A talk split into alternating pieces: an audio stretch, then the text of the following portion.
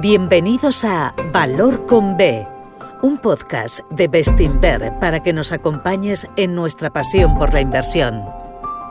Bestinver es la gestora independiente de fondos de inversión y pensiones con más de 30 años de experiencia, perteneciente al grupo Acciona. Hola a todos. Cuando hablamos de invertir, normalmente las conversaciones discurren por el lado de lo numérico. Hablamos de ratios financieros, de múltiplos de valoración, de contabilidad.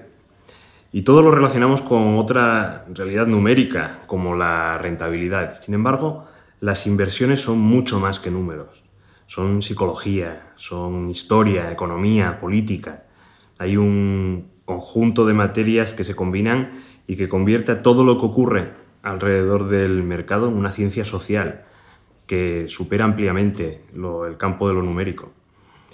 Mi nombre es Pepe Díaz, soy miembro del equipo de inversión de Bestinver y con este podcast abrimos una serie dedicada a esa perspectiva de los mercados que tiene más que ver con la parte social que con la parte de ciencia. Y para ello vamos a ir comentando los libros que han escrito la historia de los mercados y que tienen algo que aportar a esa dimensión no numérica de las inversiones. Y mm, vamos a inaugurar esta saga empezando por el principio, por el principio de la historia de la bolsa prácticamente. Hoy comentaremos Confusión de Confusiones, un libro escrito en 1688 por José de la Vega y tengo la suerte de que me acompañe hoy Marta Vila, que es nuestra especialista de producto. Hola Marta, ¿qué tal estás?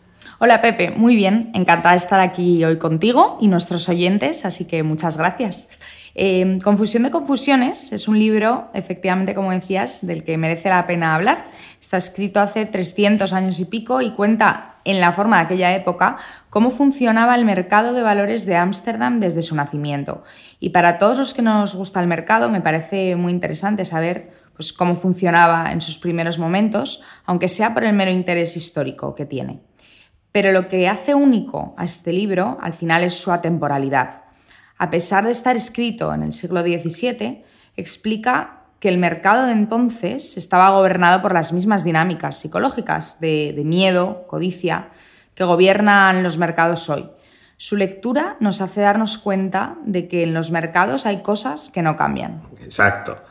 Es que es, esa es la verdadera enseñanza de este libro. Está claro que las emociones tienen un impacto decisivo en los movimientos de los precios, especialmente a corto plazo, la influencia del miedo y de la codicia se, se vuelve muy visible. Y como las emociones humanas no han cambiado en los últimos 400 años, ni posiblemente en los últimos 4.000, las fuerzas que mueven los mercados han sido las mismas desde su nacimiento. Así que, en cierto modo, y esto explica por qué para invertir es tan necesario estudiar la historia de los mercados, podemos saber qué esperar de las emociones, podemos saber cómo actúan y, así podremos saber cómo tratar de aprovecharlas. Y esto es importante porque sobre esta idea descansa toda la gestión activa, con sus diferentes filosofías y sus diferentes estrategias. Nosotros en Bestinver, como saben nuestros oyentes, tratamos de aprovechar esos cambios entre miedo y codicia a través del análisis fundamental de las empresas y con la valoración de sus acciones. Pero cada estilo de inversión, incluso los más exotéricos, tratan de explotar ciertos patrones en las emociones que José de la Vega ya describió apenas 80 años después del nacimiento de la Bolsa de Ámsterdam. Y ahí reside el valor de este libro. Completamente, Pepe. Antes de empezar con el libro, sí me gustaría hablar del autor, ¿no? Eh, bueno, pues para poner en contexto la conversación.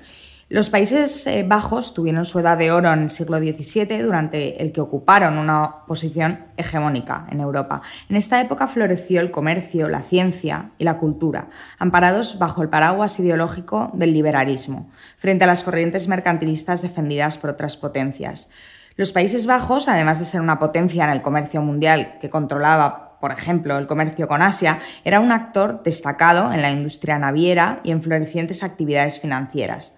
Ámsterdam se convirtió así en uno de los principales centros neurálgicos de Europa, destacando bueno, pues por su fuerte atracción de personas con talento que, huían de la persecución religiosa de otros países. De España y Portugal llegaron cantidades de judíos eh, sefardíes que, si bien no gozaban de plena libertad, ni mucho menos, sí que sufrían pues, un nivel de persecución menor.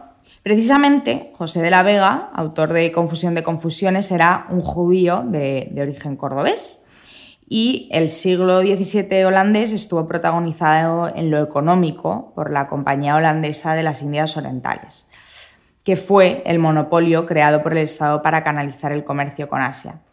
Esta fue la primera multinacional de la historia, que fundó la Bolsa de Ámsterdam en 1602 para que sus títulos pudieran cotizar y ser intercambiados. Cuando abrió el mercado de valores, una parte importante de la sociedad judía que se dedicaba al comercio y a otras actividades financieras dio el salto. Así que José de la Vega tendría buenos contactos entre judíos que se habían animado a trabajar en la bolsa. Hablando del autor, la familia de José de la Vega debe tener su origen en Galicia o en Portugal y tras algunos bandazos por tierras andaluzas, termina emigrando a los Países Bajos durante el primer tercio del siglo XVII.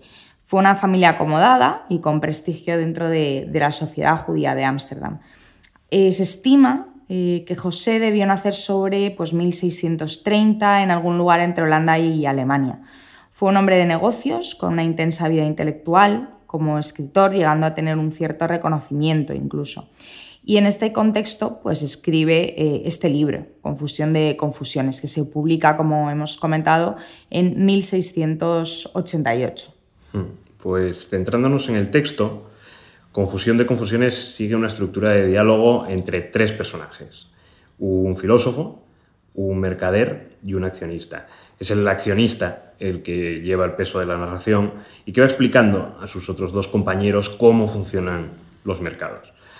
El libro se divide en cuatro diálogos, aunque a nuestro juicio pues son los dos primeros los más interesantes para el inversor actual.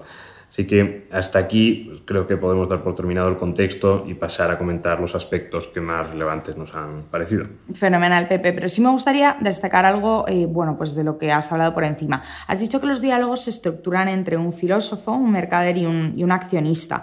La elección de estos tres personajes es curiosa porque De la Vega al final nos está diciendo varias cosas con ella. Primera, oye, un filósofo puede tener interés en la bolsa o las inversiones, puesto que al fin y al cabo es una actividad que cae en el terreno de lo intelectual. Segunda, no equipar a mercader, que puede ser considerado el empresario de la época, el representante de la economía real y accionista, sino que al separar los personajes pone de manifiesto que la economía real es una cosa y la financiera es otra. Aunque puedan estar relacionadas, no son lo mismo. Tercera, que el conocimiento necesario para invertir es, un conocimiento particular y diferente del que pueda tener un filósofo y el mercader. El mercado, al final, oye, tiene sus propias reglas y es capaz de fulminar a quien, a, quien quiere introducirse en él, si no las conoce y, no las respeta. En ese sentido, el autor de La Vega da, da, las claves que siglos después recogerían pensadores como Graham o Buffett cuando establecen que para invertir es necesaria la curiosidad natural del filósofo, la visión empresarial del mercader y el entendimiento del mercado del accionista. Son tres aspectos imprescindibles, relacionados y al mismo tiempo diferentes. Y eso, oye, ya lo percibió José de la Vega en el, siglo XVII. Sí, que esa es exactamente la, genialidad de José de la Vega. Esta distinción eh, hoy nos parece obvia, pero claro, tenemos que analizarla con los ojos de hace 300 años y eliminar de nuestra mente todas las referencias sobre los mercados que han ocurrido desde entonces.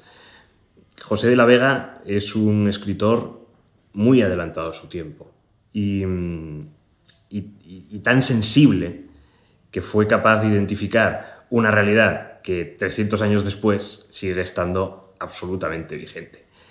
Tan vigente como que el nacimiento de la especulación con acciones en la Holanda del siglo XVII tiene sus raíces, según de la Vega, en causas muy reconocibles hoy en día. Para él, la especulación nace con la Compañía Holandesa de las Indias Orientales, pues nos podemos imaginar unos inicios marcados por el éxito, con unas primeras expediciones en las que ningún barco se pierde, que no se cruzan con tormentas ni con mala mar, y que no sufren ataques ni de piratas ni de la armada de ningún país rival. Y entonces ocurre algo que hoy sigue siendo esencial para entender el funcionamiento del mercado. En la cabeza de los inversores de la época surge primero la extrapolación y después la codicia. Así nace la especulación financiera. Ante lo bien que fueron estas primeras expediciones, los inversores entendieron que en el comercio de ultramar había mucho dinero fácil, así que se pusieron a comprar acciones como locos, asumiendo que todos los viajes serían tan sencillos como los primeros. Y claro, nadie se paró a analizar lo que había detrás del éxito inicial, sino que únicamente se fijaron en los resultados, los extrapolaron y asumieron que la riqueza llegaría. Y cuanto más subían los precios, pues más se alimentaba esa creencia. Y aquí vemos que en 1688 José de la Vega describe la esencia de todas las burbujas que han existido desde entonces. Y por eso entendemos por qué Confusión de Confusiones es un libro que hay que comentar. Me suena así.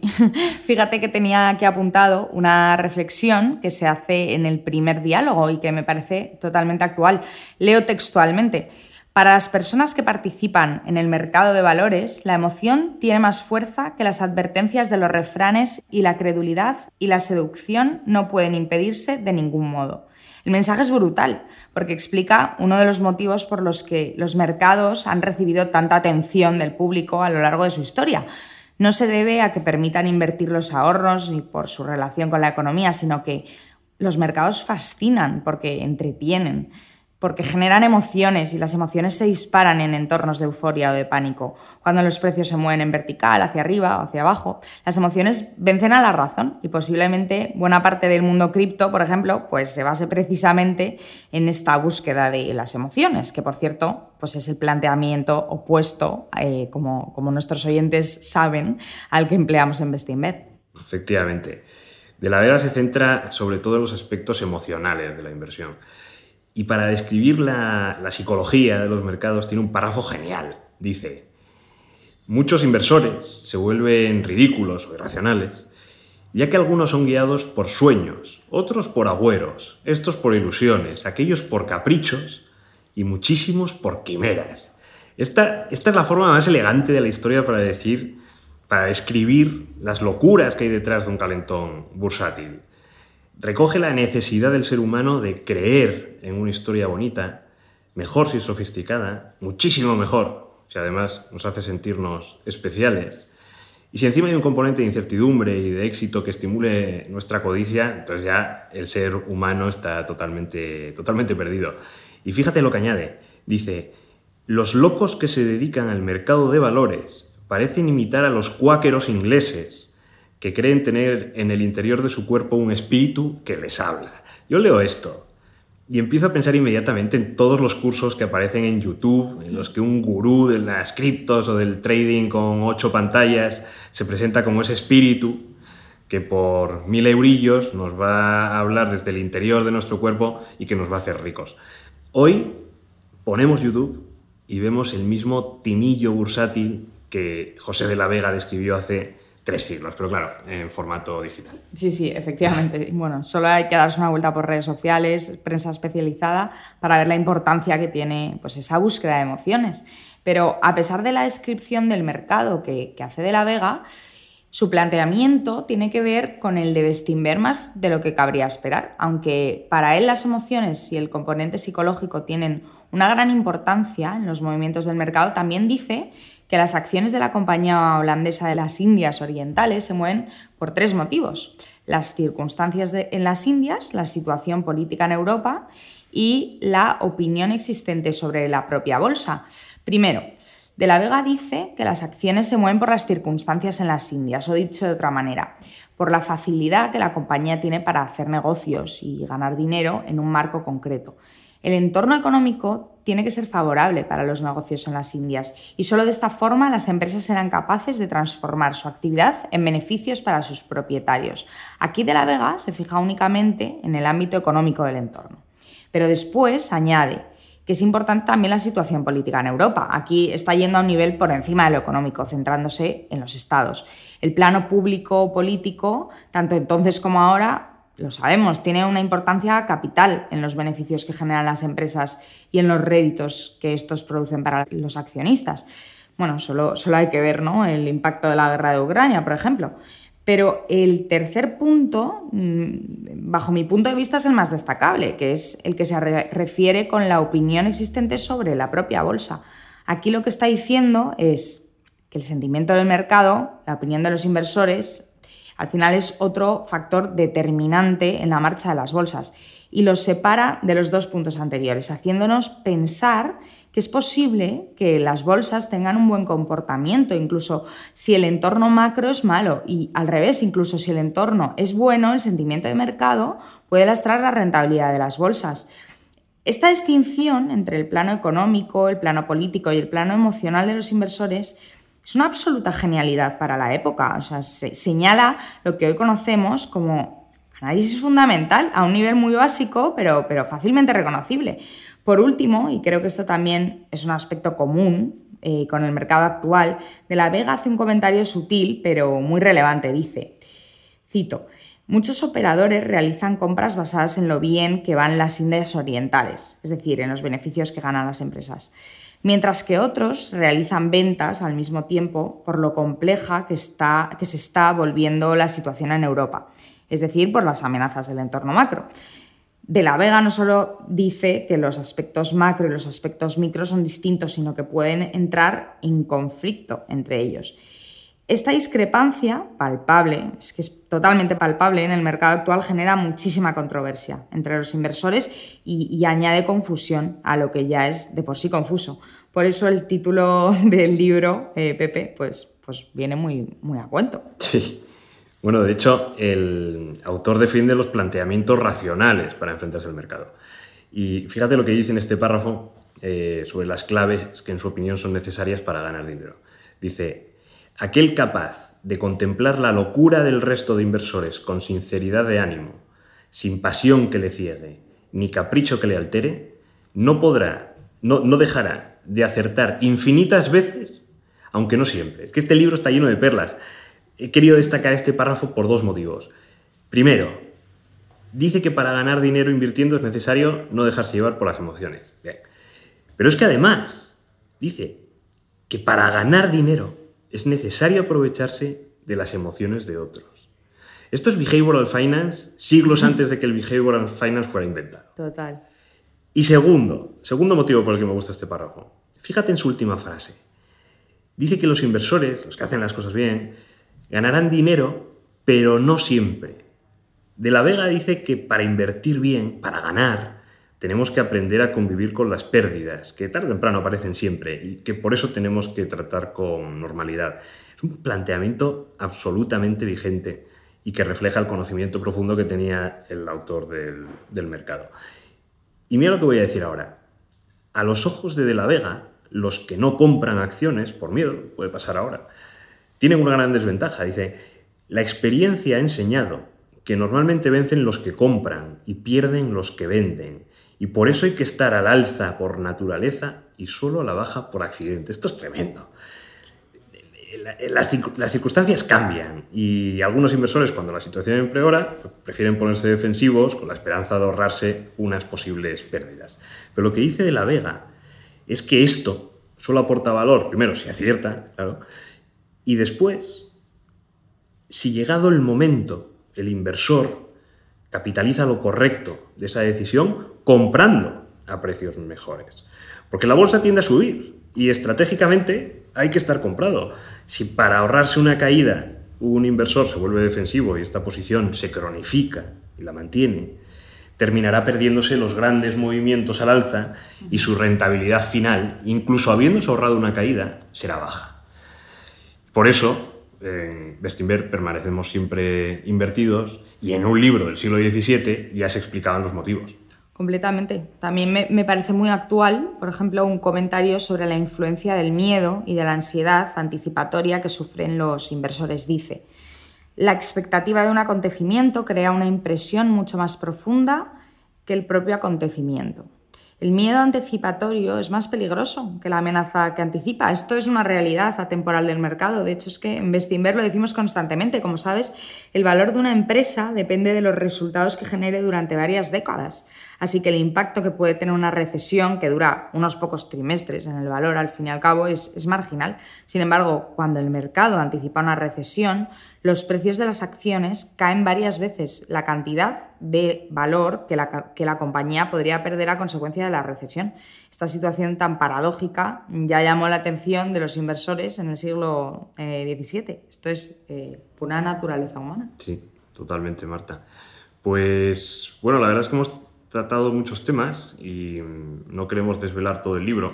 Hemos dejado algunas pequeñas eh, joyas para que las descubra quien quiera leerlo. Y desde el punto de vista literario, pues Confusión de Confusiones no es una gran obra, la verdad es que no.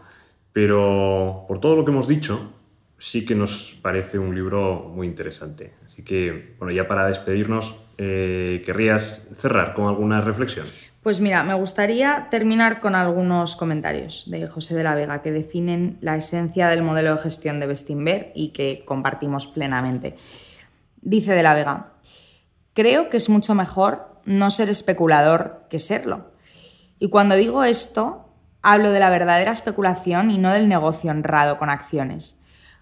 Porque lo que es justo y equitativo en el segundo caso es turbio y sospechoso en el primero.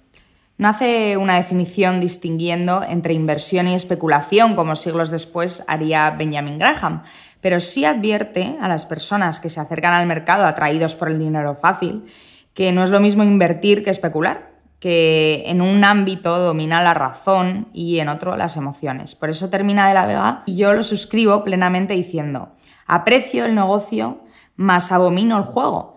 Como hemos repetido además en numerosas ocasiones en Bestinver, a la bolsa no se viene a jugar. Esto es un negocio, una actividad seria y ha de realizarse como tal. Totalmente de acuerdo contigo. A mí, eh, si me permites, me gustaría despedirme con un párrafo que casi explica mi vida con los mercados, mi relación con los mercados y estoy seguro que la de muchos de los oyentes también. Dice, es insensato pensar que se puede abandonar la bolsa después de haber probado la dulzura de su miel. Aquel que ha entrado en su atractivo círculo está permanentemente inquieto, atrapado en una cárcel cuya llave se encuentra en el océano y cuyas rejas no se abren nunca. Esto la bolsa o, los mercados en general, cuando te atrapan no te sueltan. Eh, es una pasión 24 horas al día, 7 días a la semana 380 días al año. Una escapatoria, Pepe. Una escapatoria, no. Y, y esto es por algo que va mucho más allá del dinero y que es más importante. La pasión por invertir es al final la fascinación que siente el ser humano por el conocimiento, por el afán de superación y por su libertad individual también. Es una dimensión que claramente va más allá de lo financiero, que es distinta y que está totalmente arraigada en nuestra naturaleza. Así que mm, a esta dimensión de las inversiones le vamos a dedicar esta serie de podcasts que hemos empezado hoy. Y nada más, pues hasta aquí Confusión de Confusiones, escrito por José de la Vega y publicado en 1688. Esperamos que haya sido de su interés y nos despedimos hasta el siguiente podcast. Gracias a todos y sobre todo a ti, Marta. Gracias. Gracias, Pepe. Gracias por escucharnos. Volveremos pronto con otro episodio de Valor con B, un podcast de Bestinver. Hasta pronto.